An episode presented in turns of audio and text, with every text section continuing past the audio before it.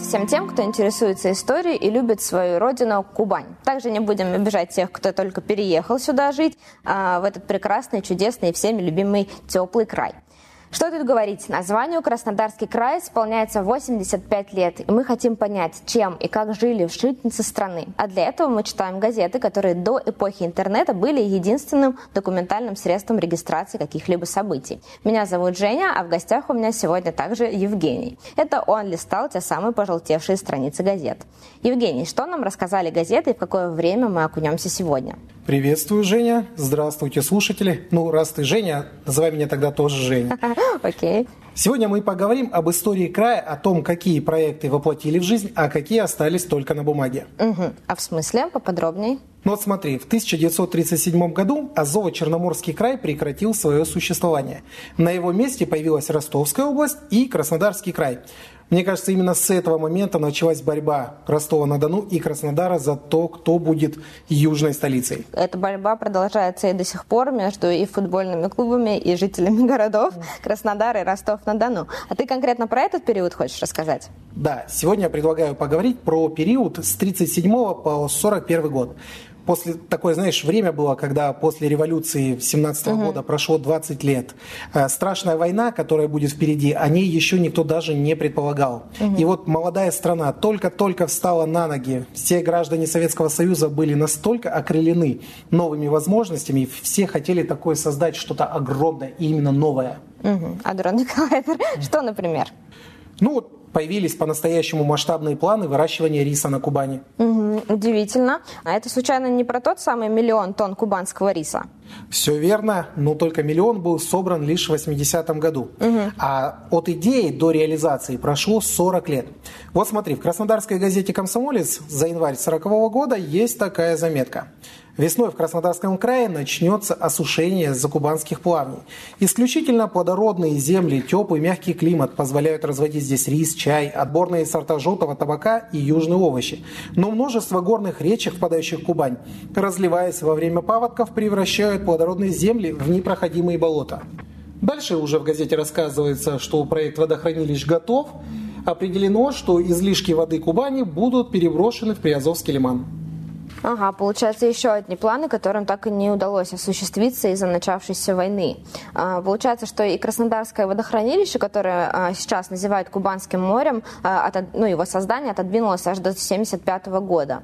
Его строили, получается, для развития рисоводства на Кубани, и мы знаем все, что именно из-за него и появился наш тоже любимый всеми микрорайон гидростроителей. Тут сразу же, когда говорим о нем, невольно вспоминается лозунг над каким-то там шлюзом, идет вода Кубани-реки, куда велят большевики. Согласен, действительно, фраза забавная. Но знаешь, в то время руслами рек действительно было модно управлять. В том же «Комсомольце», но уже в мартовском номере, есть заголовок «Афипс надо взять в руки». На левом берегу Кубани, на территории Тахтамукайского района, раскинулись шапсугские плавни. Вековые болота покрыты густыми зарослями камыша. Часто над плавнями собираются сильные туманы, идут дожди. Во время ливней и таяния снега Афипс выходит из берегов. Вода заливает огромнейшие пространства замечательного кубанского чернозема, где растет пшеница, где можно выращивать рис, хлопок, арахис, кинаф, чай – Ого, даже хлопок можно было выращивать. А с рисом, хлопком и арахисом мне все абсолютно понятно. А вот э, что такое кинаф? Можно поподробнее? Конечно, можно. Ну, ты же знаешь, что в Советском Союзе любили экспериментировать с разными культурами. Угу. Кинаф – это однолетний коноплевый гибискус. Ну, проще говоря, такая трава высотой 4 метра, из которой делали волокна, технические ткани, тросы, а из семян давили масло. Угу. И раз уж затронули тему растительного масла, добавлю тебе вот интересную информацию. В мае 1941 года газета «Комсомолец», полюбившаяся нам, публикует обращение инженера-конструктора Краснодарского маслозавода номер 2 Олейниковой. Она сообщает, что готовит родине подарок. Сейчас я проектирую маслоэкстракционный цех по переработке клещевиного жмыха. Он будет единственным в нашем Союзе. Мною уже произведены тепловые расчеты установок, заканчиваются чертежи разреза здания с аппаратурой. Угу.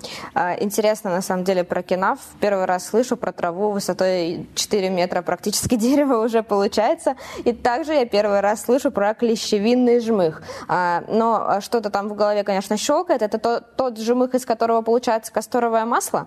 Точно так. И Ага. я тебе скажу, что касторовое масло – это очень полезный продукт. Касторка использовалась для производства пластика, эпоксидных смол, каучука. Из нее изготавливали клеенку, даже кожу выделывали. Ого. И заканчивая растительную тему, я думаю, на ней пока приостановим, отмечу интересный заголовок. «Молодежь на воскресник по сбору желудей». А желуди зачем? Ты свиней подкармливать? Не совсем. Хотя идея тоже интересная. Сейчас объясню. Хотя нет, давайте лучше сразу зачитаю. Для успешного выполнения великой сталинской программы преобразования природы для предстоящих лесопосадок в стране нужно большое количество семян древесных пород, которых много в наших лицах. Комсомольцы и молодежь, пионеры и школьники, все на воскресник. Да, воскресник, а не субботник. Удивительно. А, Как и для меня, опять же, снова удивительная информация, что Сталин был защитником природы и создавал уже тогда а, эко-программы. Это то, что сейчас да, а, классно и активно используется и применяется везде, и на всех баночках там пишут эко и все такое. А, Тогда и молодежь приобщали, что тоже хорошо. Ну, знаешь, Иосиф Виссарионович была интересная фигура. Ну, получается, да, за экологию боролся. И, ну, давай не о нем, а лучше о молодежи. Я вот тебе расскажу про интересный факт, что в то время, получается, в газетах как бы это, знаешь, переформулировать. Короче, газеты заме- заменяли нынешние соцсети. Вот в газете здесь опубликовано фото с коротким описанием. Они были уже тогда. Вот, например, снимок учащихся Краснодарской железнодорожной школы на занятии, где мастер-путеец объясняет им типы стыков рельсовой нитки. Ну, правда, обсуждали они тогда в соцсетях не то, что мы сейчас, никаких фотографий котов. И лайки не ставили. Да, больше, больше по делу. Вот еще фотография, на ней стахановец конюх Караменко Василий. Рядом с импортным ослом, производителем по кличке Кофесто. Видимо, питомец нашего муловодческого завода в Каганинском районе. Кофеста интересно почему, потому что у него цвет был такой же, как кофе, темненький.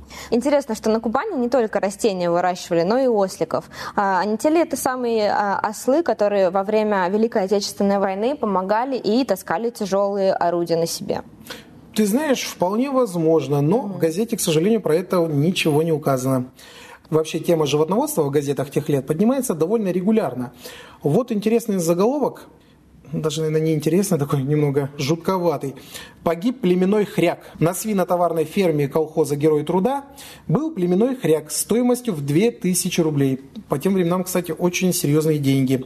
Весил он 2 центнера, Недавно заведующий фермой выпустил хряка на прогулку прямо на улицу хутора, не сказав об этом свинаркам, и сам забыл о хряке. Когда вспомнили о производителе, он в двух километрах от фермы лежал с распоротым животом. Ну, такие себе новости не особо радостные. Не то, что ты хочешь э, читать, э, попивая кофеек рано утром с газетой. Соглашусь, жутковатый, но есть, ты знаешь, на мой взгляд, и пожестче. Вот, э, например, в открытом море неподалеку от города Новороссийска появилась стая дельфинов. Бригадой товарища Барбаша из Крымской моторной рыболовной станции поймано 72 дельфинов. Они сданы для переработки Новороссийскому рыбному заводу. Для переработки. То есть э, консервировали и тунца, и дельфина. Сейчас э, звучит вообще жутко, как их можно есть. Они же миленькие такие. И все-таки получается, что не особо хорошо работала эта сталинская эко-программа по защите природы. Ну, ты знаешь, я думаю, опять же, тут не товарищ Сталин виноват, как бы время было такое. Тогда как-то больше думали о людях, а не о животных. Ну, ты сильно не раскисай, потому что дельфинов можно было ловить только до 66 года. Потом приняли конвенцию, и промысел дельфинов в СССР был запрещен. Это радостно. И, насколько я знаю, до сих пор он и действует. Ну, раз мы с тобой затронули водные ресурсы, давай еще раз вернемся к теме советских рек. Я вот тебе хочу прочитать интересную статью, которая поразила меня своей поэтичностью. Поэтичностью. Ну, э, я буду рада послушать, тем более, что роль средств массовой информации состоит не только в оперативных новостях, но и также просветительская. Давай, читай. Ночь. Тихо.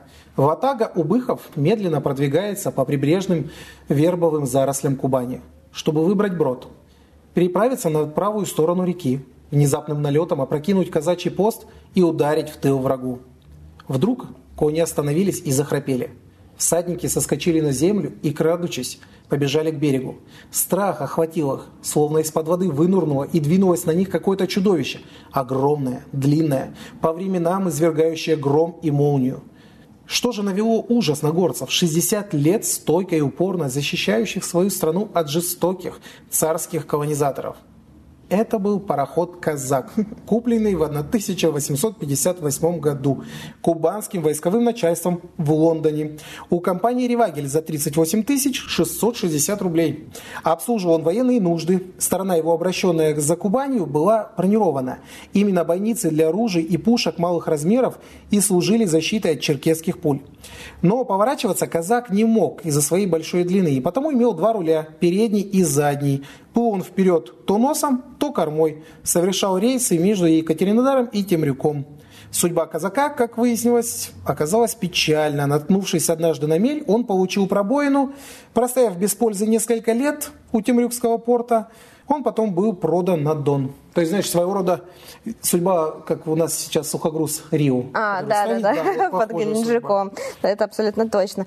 А, вот этот кусочек звучит и правда очень поэтично, такие метафоры интересный пароход сравнивают с чудовищами морскими. А, ну, не только поэтично, но и любопытно. Я тут пока тебя слушала, отметила два а, интересных факта. Первый это то, что пароход «Казак» стоит примерно, стоил точнее, да, купили примерно за 20 племенных хряков. Племенной хряк 2000 рублей стоил. Ну а также мне очень сильно понравилась информация о том, что сам пароход был бронирован только с одной стороны. И вообще такой гигант, конечно, жаль, что сел на мель. Ну, кстати, это э, наше такое с тобой возвращение к теме несбывшихся надежд. Ну, ты знаешь, тут немножко не соглашусь. Он же видишь, как они схитрили. Он не мог развернуться, он плавал либо вперед, либо назад, а, соответственно, зачем его делать весь бронированный, когда можно сэкономить? То есть, угу. да, значит, было ну, возможно, кстати, возили на, на нем что-нибудь, да? То есть ну, одну ну, сторону использовали для загрузки. Если не мог развернуться по реке, я думаю, тогда размер был довольно крупный. Угу. Получается, да. Ты знаешь, вообще, если говорить о проектах, которые в те времена зарождались, э, они имели именно глобальный такой характер, потому что люди даже не предполагали о том, какая война скоро наступит. Угу. И вот э, насколько это было вот неожиданно, наступление немецко-фашистских войск. Вот в «Комсомольце», смотри, январь 41 года, заметка о праздновании Нового года в Новороссийске. Угу. Пишут, с 8 часов вечера в портовый клуб имени Сталина стали собираться по праздничному одетая молодежь. Под оркестр джазовой музыки в фойе и зале шли танцы. Игры и художественное чтение. После того, как кремлевские часы пробили 12, ребята получили подарки. Бал продолжался до трех часов ночи. Ничего себе, прям в новогоднюю ночь они находились в клубах, да, э, прям в 12 получали там подарки. Сейчас совершенно не так все происходит. В 12 обычно дома мы, потом уже куда-нибудь расходимся. Ну и корпоративы, да, например, сейчас проводятся гораздо заранее, уже с 20-х чисел все начинают отмечать как-то. Вообще, конечно, очень грустно это слушать, потому что мы знаем, что будет дальше, после всех этих праздничных и радостных событий.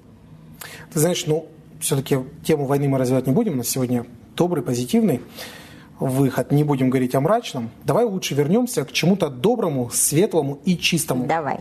Вот, например, небольшая заметка газеты от Радницкого района «Красное знамя» за январь 40 -го года. А называется она «Одеколон и душистое мыло в колхозах». Угу, как раз к чистому шутишь, так поняла. Ну да. В этой статье рассказывается о росте культуры в станицах края, о том, что туалетного мыла и парфюмерии было продано больше, чем в 1936 году. Что по сравнению с 1933 годом труженики колхозов тратят на косметические товары не 80 копеек, а уже 5 рублей 30 копеек. Обалдеть, такой быстрый рост. Ну, к светлому и чистому подвел действительно, прям в прямом смысле. Ну что ж, Евгений, Женя, спасибо тебе большое за эти интересные истории, рассказы, за то, что я знаю, что такое кинаф теперь, и что английский пароход а, был оборудован броней только с одной стороны, и что ослы производители изначально были импортными. Приглашайте еще. Еще есть о чем поговорить. Ты знаешь, я когда окунулся в старые газеты, информации там просто масса. Так что зовите. Значит, будем звать обязательно. Ну а с вами, друзья, мы, я надеюсь, услышимся в следующих эпизодах. Пока-пока.